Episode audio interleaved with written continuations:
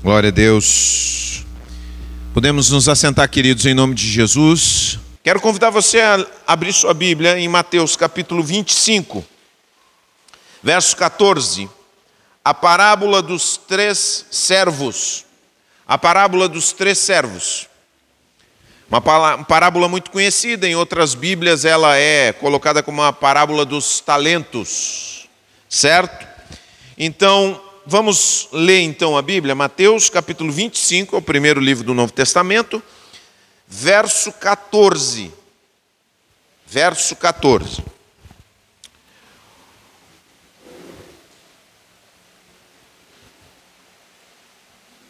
Passo a ler.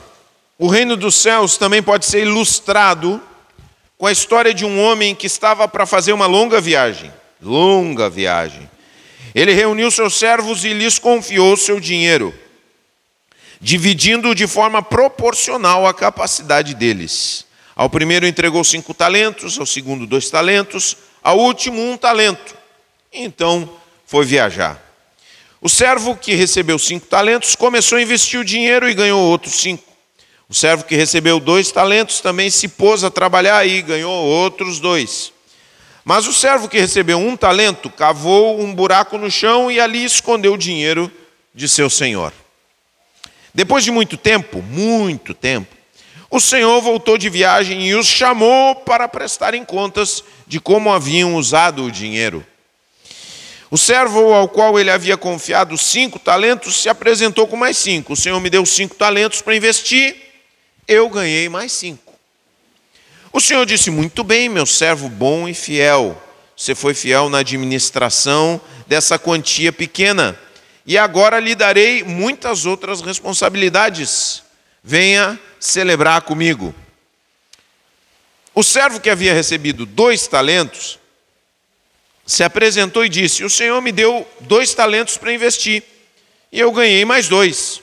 O Senhor disse: Muito bem, meu servo bom e fiel você foi fiel na administração dessa quantia pequena, e agora lhe darei muitas outras responsabilidades. Venha celebrar comigo.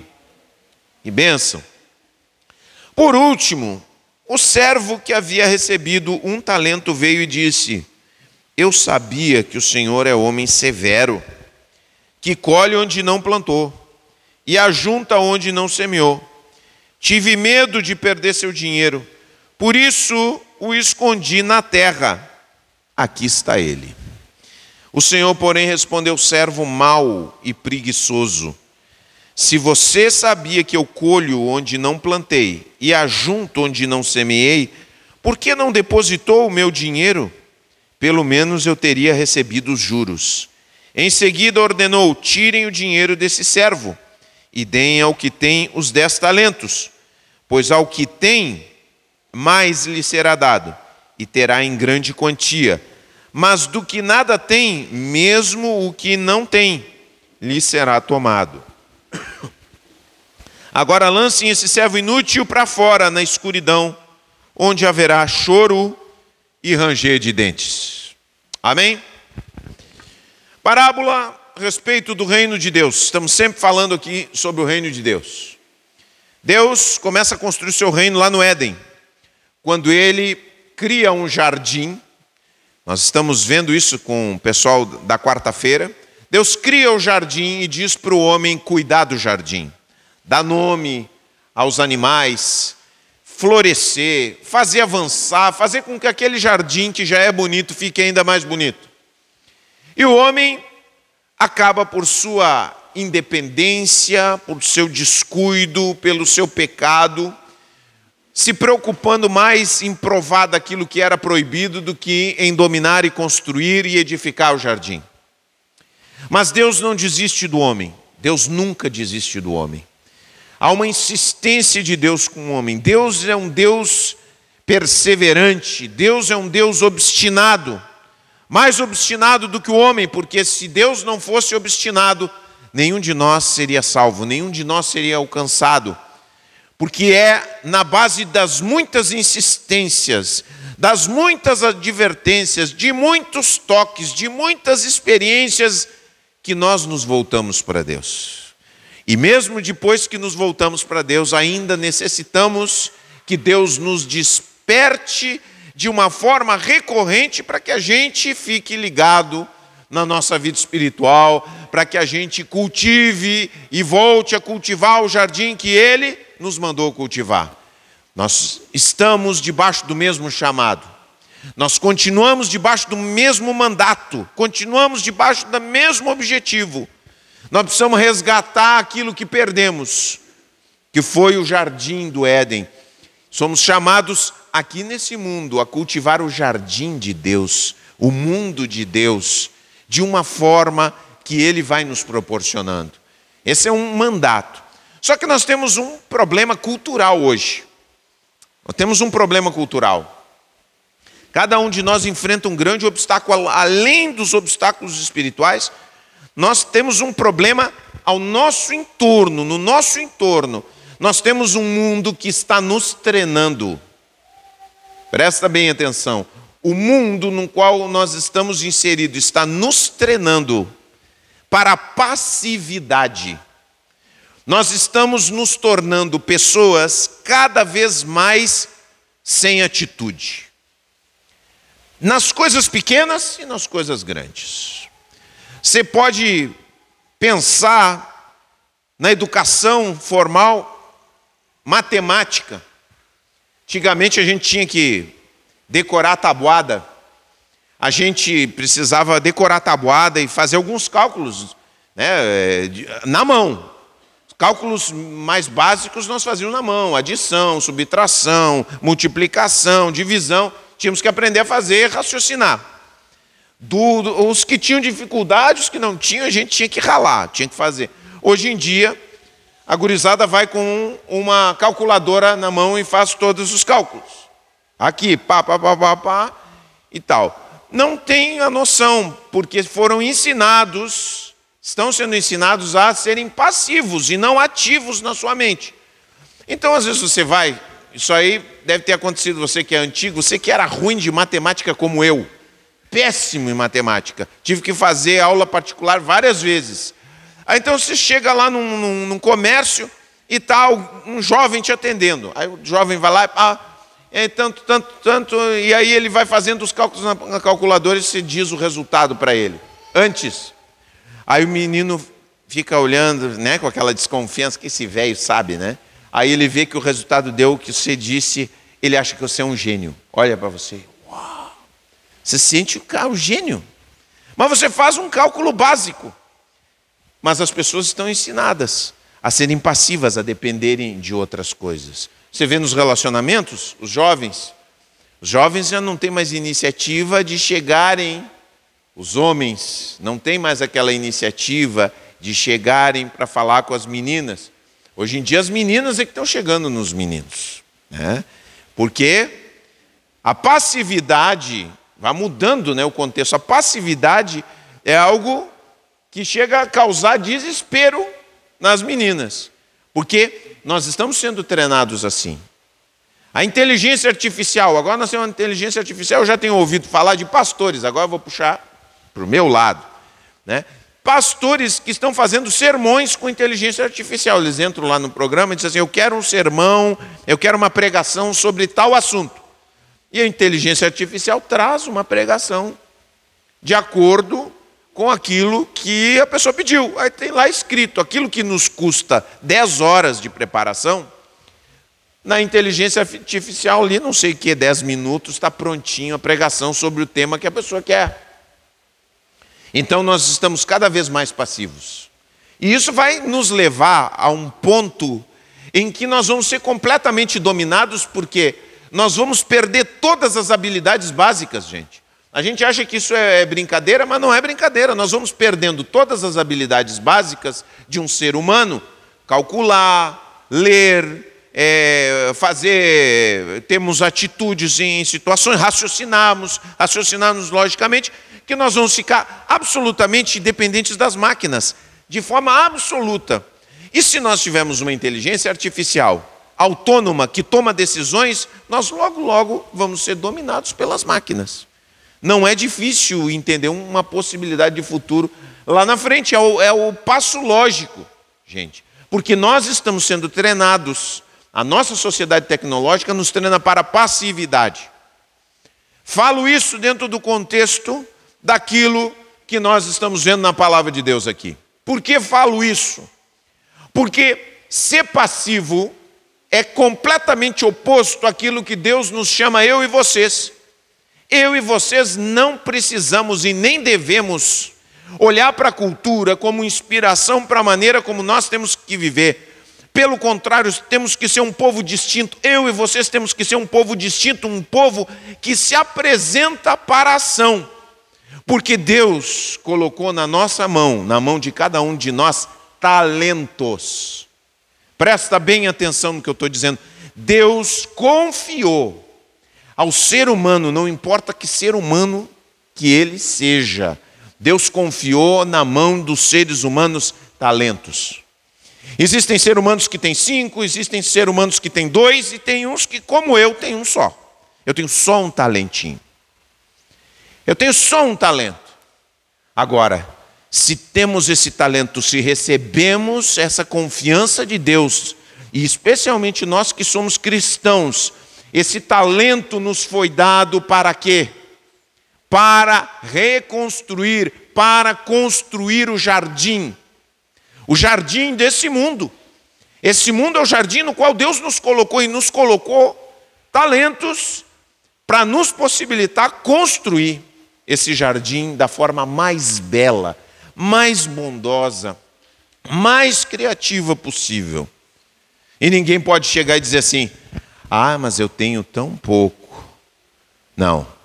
A nossa responsabilidade, o que importa nessa questão toda de talentos, não é o quanto nós temos. Não importa o quanto nós temos. O que importa é o que nós fazemos com aquilo que nós recebemos. É isso que Deus nos cobra. Deus não nos cobra a quantidade porque foi Ele que nos deu. Eu sou assim. A gente gosta muito de se queixar, de olhar, eu queria aquele, eu queria ser assim, eu queria ser assado. Não, deveríamos enxergar de uma forma diferente. O cristão precisa entender de uma forma diferente. O discípulo de Jesus precisa olhar e dizer: Senhor, como eu posso usar esse talento que tu me desse para construir o jardim, para edificar o jardim nesse mundo que tu me desse? Como eu posso usar isso? E o que, que são esses talentos, gente? O que, que são esses talentos? Olha, tem muitas coisas que Deus nos colocou, colocou e que é comum a todos nós. A primeira delas, a primeira delas, eu posso categorizar como oportunidades. Todos nós temos oportunidades. Todos nós. As oportunidades são diferentes, completamente diferentes. Por exemplo, Muitos de vocês que estão aqui sentados, vocês são pessoas privilegiadas. Muito privilegiadas. Vocês sabem que nós temos na quarta-feira um grupo de estudo bíblico. Um grupo precioso de estudo bíblico. Nós temos 25 pessoas estudando a Bíblia. Mas vocês sabem que a oportunidade que nós temos aqui na igreja de ter um estudo profundo da Bíblia, eu não tive.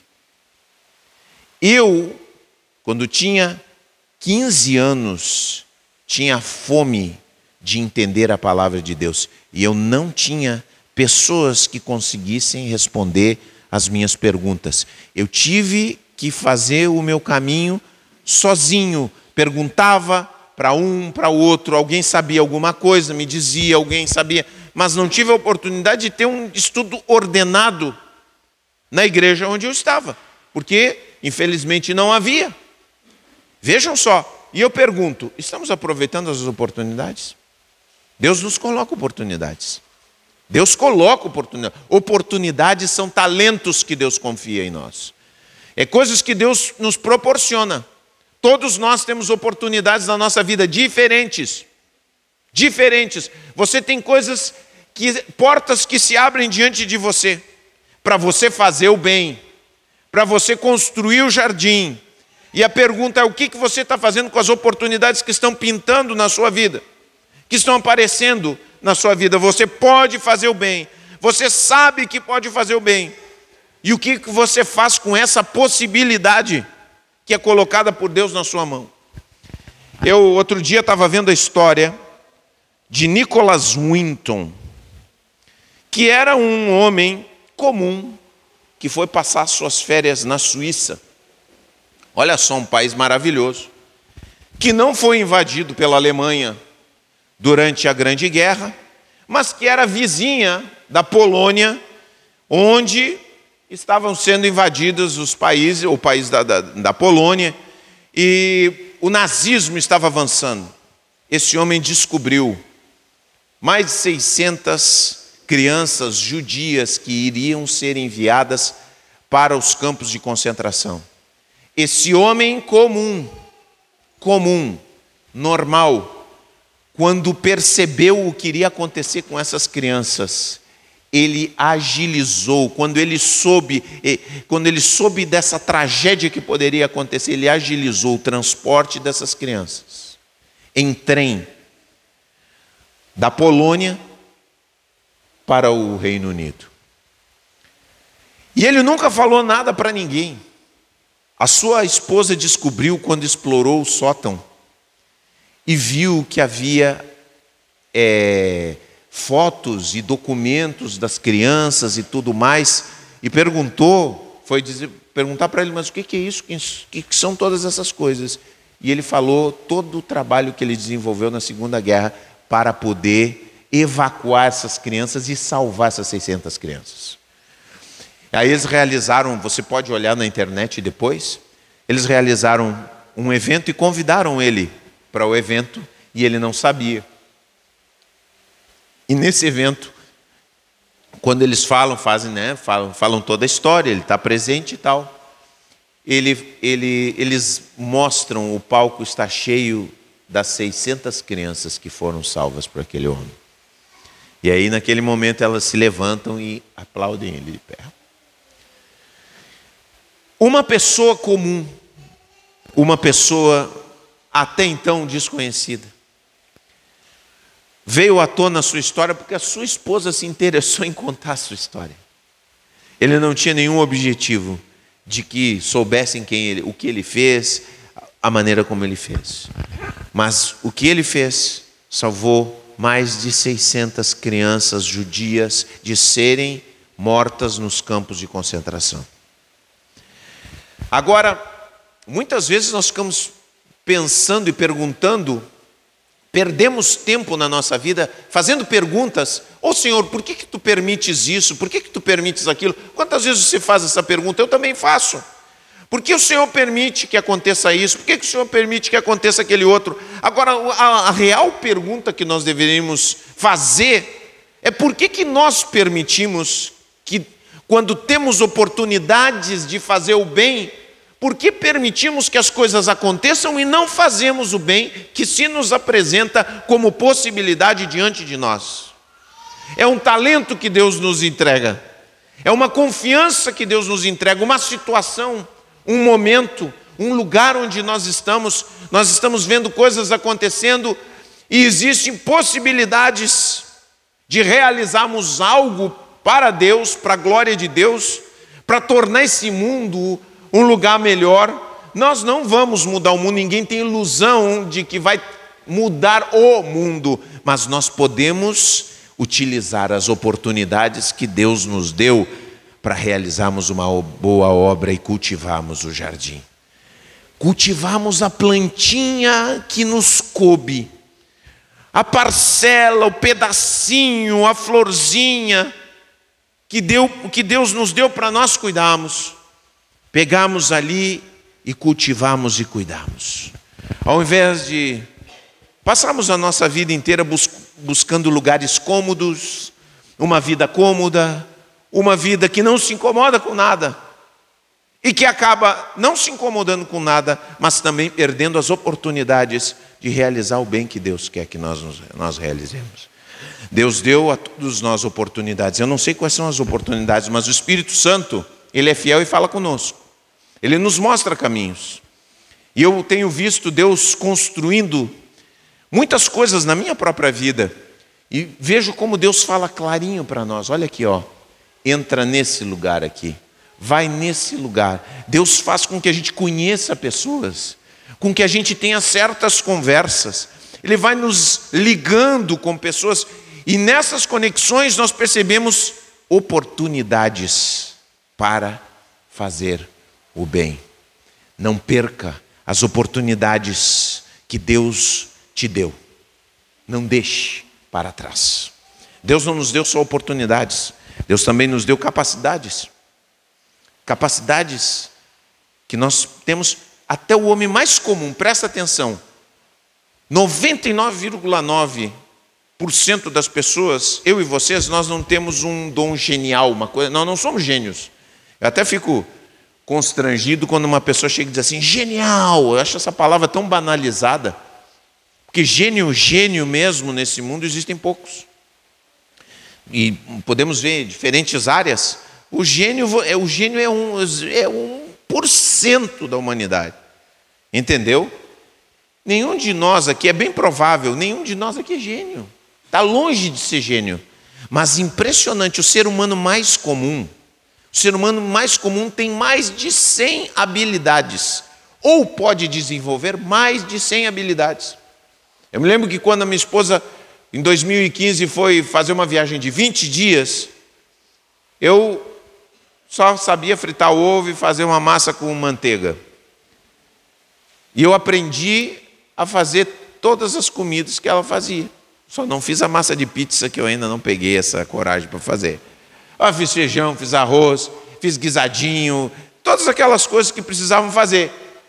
Telefonava, dizia assim, me diz a receita de tal e tal coisa. Ela ia me passando, não, faz assim, faz assim, fiz tudo. Nem eu acreditava. Entendeu? Nós somos assim. Nós temos essa capacidade, nós temos essa capacidade, e nós muitas vezes fechamos a nossa cabeça. Não, isso aqui eu não posso fazer, não, isso aqui eu não consigo, isso aqui não é para mim.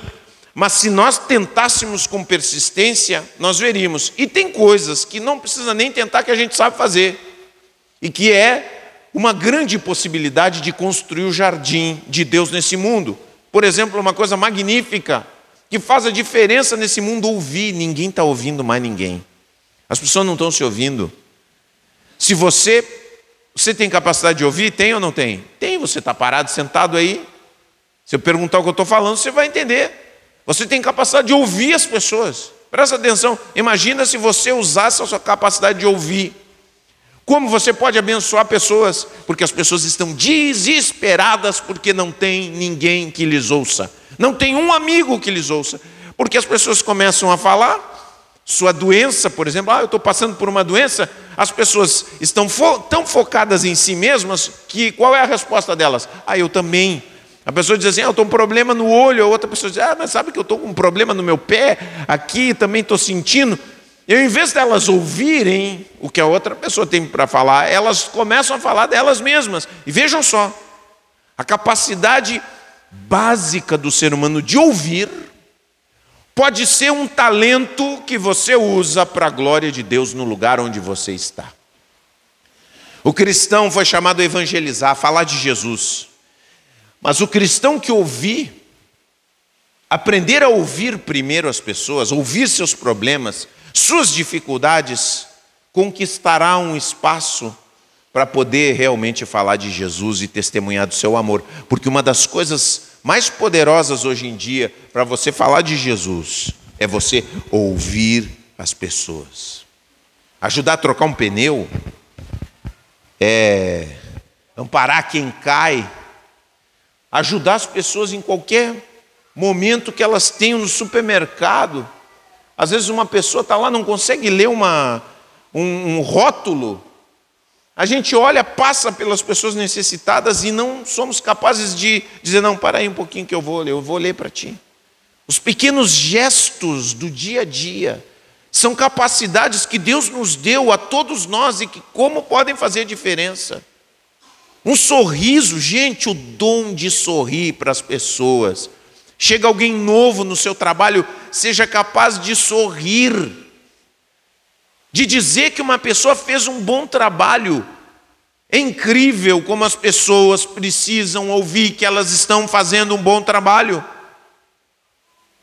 Se nós fizermos isso com as coisas mais básicas da nossa vida, nós estamos tomando o talento que Deus nos deu para abençoar as pessoas e construir um jardim no seu trabalho. Construir um jardim no seu trabalho, meu irmão. Construir um jardim na sua casa. Tomar as coisas básicas, construir um lar abençoado não é difícil, não é para pessoas geniais. Construir um lar abençoado é um lugar onde pessoas comuns fazem coisas comuns, mas fazem de forma consistente, porque Deus lhes capacitou para fazer. Pedir perdão. Na hora que precisa pedir perdão, coisa normal, básica. Entendeu? A capacidade que Deus nos deu de reconciliação. São capacidades. Agora, Deus não nos deu só capacidades, Deus também nos deu recursos financeiros. Quantos tem carro aí? Aí, muitos têm carro. Seu carro está à disposição de Deus? Hum. Se Jesus precisar do teu carro, ele pode contar? Levanta a mão aí. Quero ver. Glória a Deus. Quero saber mesmo. Porque Jesus não vai aparecer para você, ele vai mandar alguém. Que talvez você vai precisar da carona. É? Ah, com esses pés sujos. Se Jesus vier com os pés sujos, não entra no meu carro. Aí nós, o Senhor, me usa ah, não, mas eu quero é pregar para as nações. Não, se você levar uma pessoa no seu carro, você já está abençoando. A espiritualidade, a vida cristã, ela acontece nas coisas comuns, do dia a dia, dos gestos que se possibilitam, que acontecem diante de nós. Isso faz uma diferença tremenda.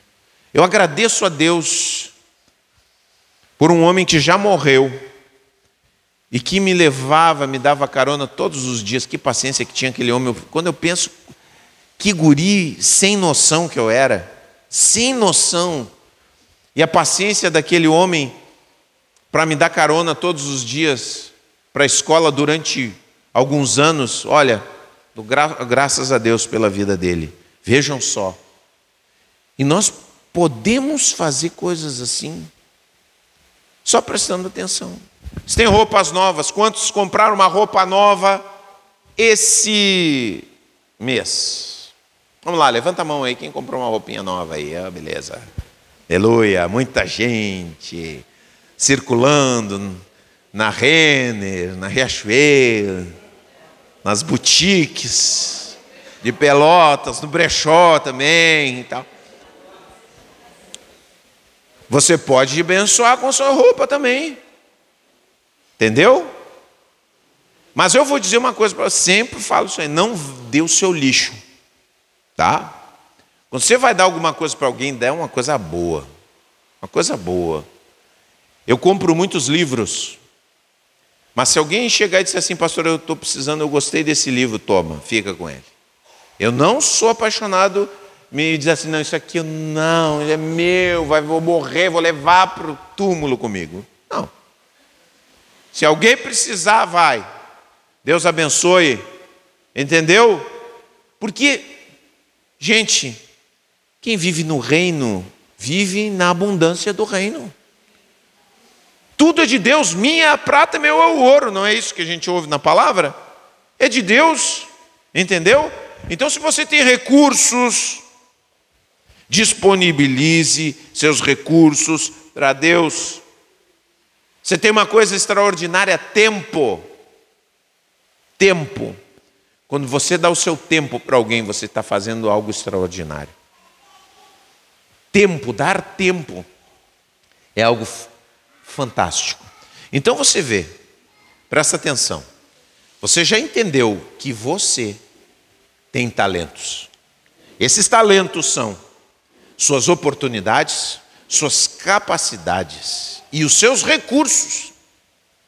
Essas coisas todos nós temos de formas diferentes.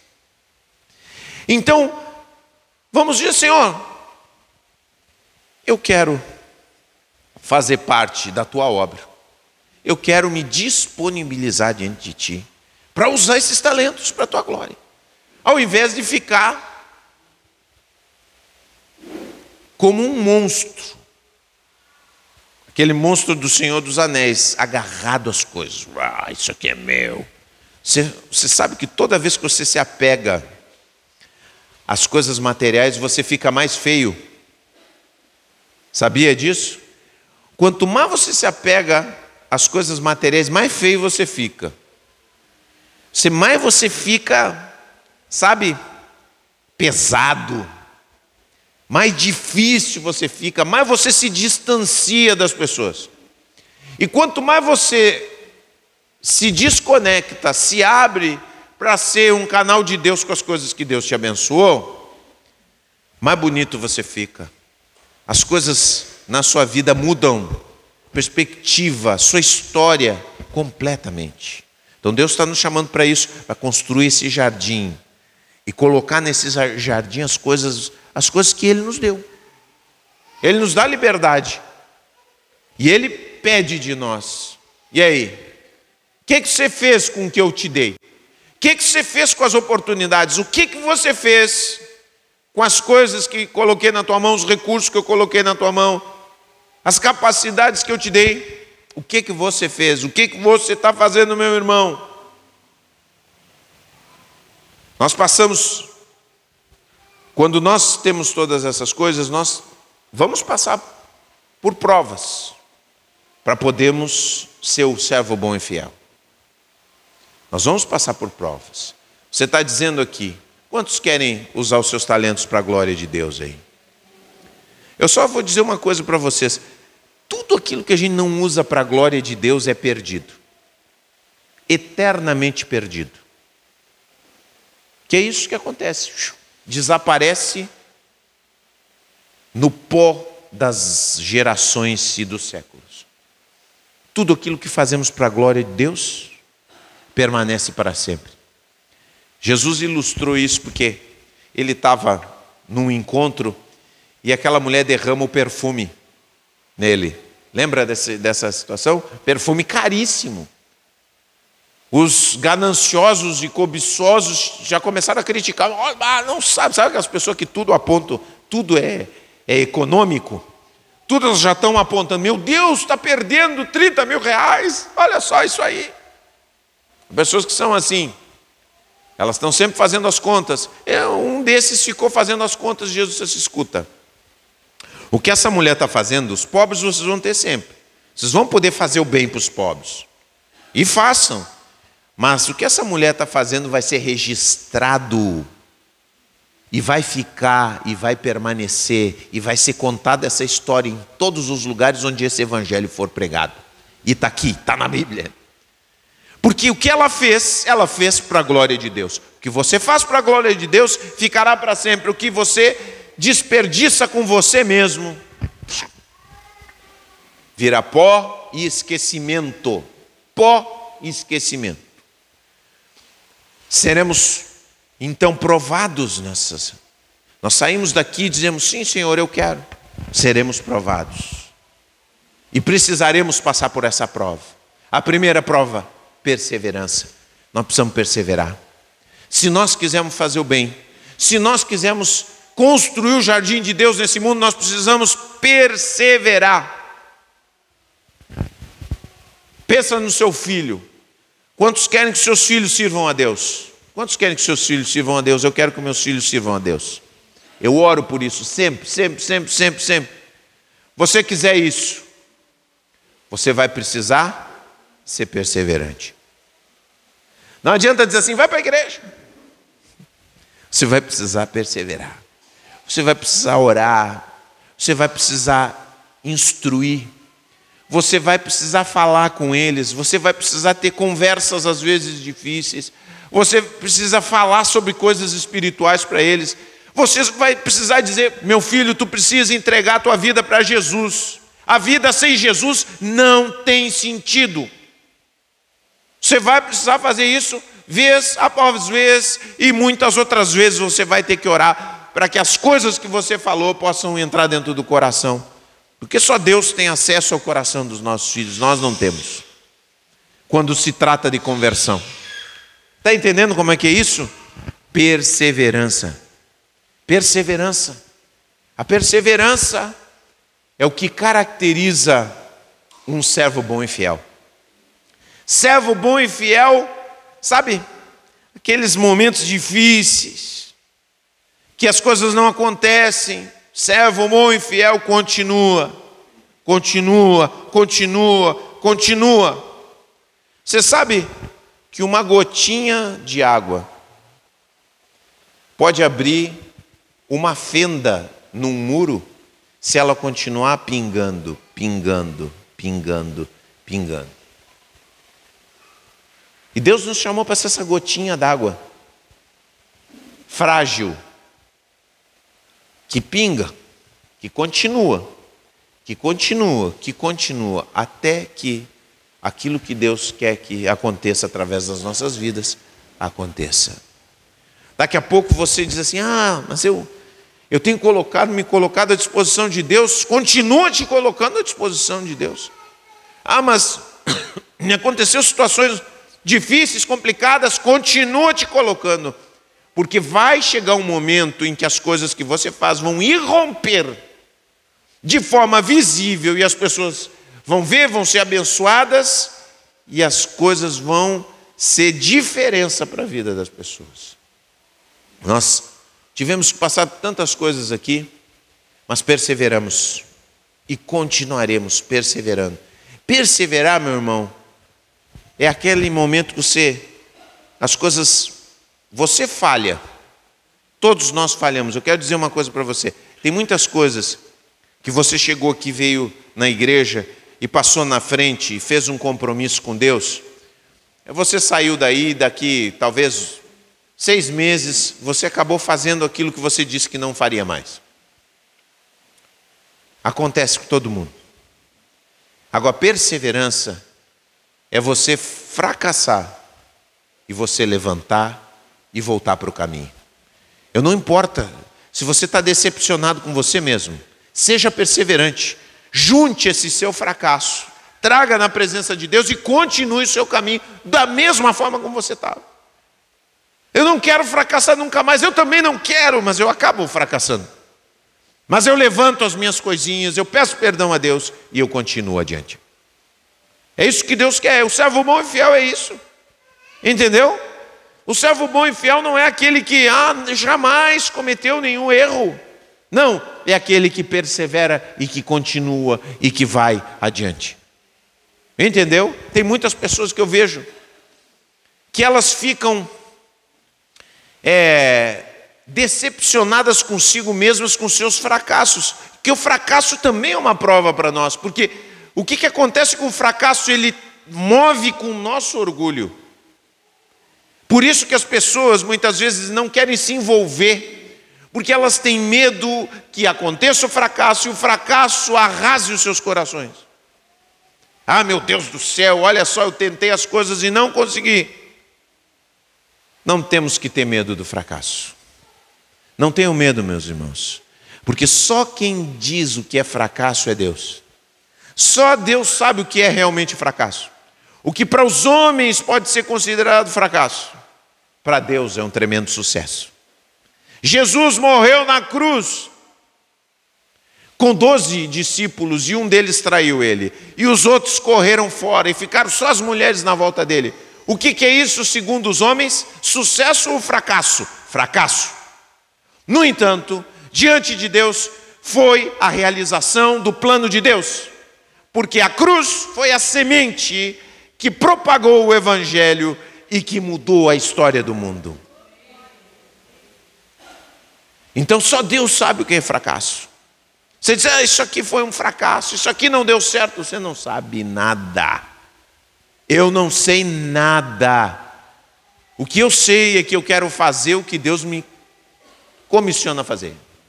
Às vezes eu converso com a Cláudia a respeito das dificuldades que nós tivemos no ministério como muitas oportunidades nós não tivemos, que nós gostaríamos de ter e não tivemos. Mas uma coisa nós temos certeza: tudo aquilo que foi colocado na nossa mão para fazer, nós fizemos. Da melhor maneira que nós podíamos. Porque nós sabemos que o nosso foco tem que ser, não importa o que aconteça, fazer aquilo que se apresenta para nós, para fazermos. Servo bom e fiel, é isso que tem que ser o nosso foco. Não enterra o teu talento. Em nome de Jesus. E por último, querido, o que eu quero compartilhar com você é que nós temos que estar disponível. A gente tem que estar sempre disponível para Deus. Nós temos que estar sempre disponível. Outro dia eu falava com um obreiro, e eu dava um exemplo para ele.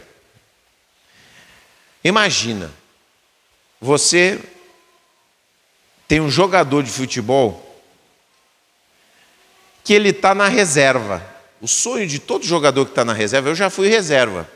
O sonho é quando o técnico diz assim: vem, tu vai entrar. Uou, hein? É, agora é contigo. Ah, tu tem o sonho de entrar e fazer a diferença. Agora imagina o jogador que é reserva, que treina todos os dias, e é chamado para que ele venha entrar. Aí ele chega na hora em que o técnico chama ele, ele diz assim: Não, hoje eu não quero entrar. Hoje eu não estou afim. Esse jogo aí está muito encardido. Uh -uh. Esses caras que estão jogando hoje, eu queria jogar com o craque do time. O craque do time não está, não vou entrar. Já pensou isso? Já imaginou acontecendo isso? É um absurdo. Só que muitos de nós que servimos a Deus, Deus nos chama para momentos difíceis. Muitas vezes eu reclamei, digo assim, puxa vida, né? Me mandaram aqui para Pelotas só porque estava a igreja quebrando. Para uma igreja que estava florescendo, ninguém quis me mandar. Eu pensei isso em determinado tempo. Mas não tem que pensar. É aqui que estava precisando, o jogador tem que entrar na hora que precisa. Disponibilidade, vamos lá. É aqui que precisa, esse é o lugar, e ninguém escolhe, quem determina é Deus. Nós estamos a serviço, somos servos de Deus. É o servo e o Senhor. O Senhor nos chamou para fazer diferença, vamos fazer diferença, estamos disponíveis e vamos entrar conforme Deus nos disser para entrar. Meu irmão, Deus te chama em muitas vezes, em muitas situações, em muitos momentos. Não tem que escolher, você é servo. Eu sou servo. E quando fazemos isso, o que, que acontece? O servo, o servo entrou em ação, o servo recebeu o dinheiro, fez multiplicar. E quando o Senhor voltou, o que, que o Senhor fez? Deu mais atribuições, colocou ele em outro nível, em outro patamar. Tem muitas pessoas que ao longo do tempo não crescem, não crescem na sua vida. Por que, que não crescem? Porque não estão disponíveis quando nos colocamos disponíveis para Deus. O Senhor nos coloca em situações difíceis, às vezes, é verdade. Mas assim como Ele nos coloca em situações difíceis, Ele também nos dá uma ultra, uma grande capacidade, uma graça para que a gente faça frente àquilo que acontece. Vamos chegar e dizer assim, Senhor, eis aqui o teu servo Faz conforme a tua vontade, em nome de Jesus. Amém?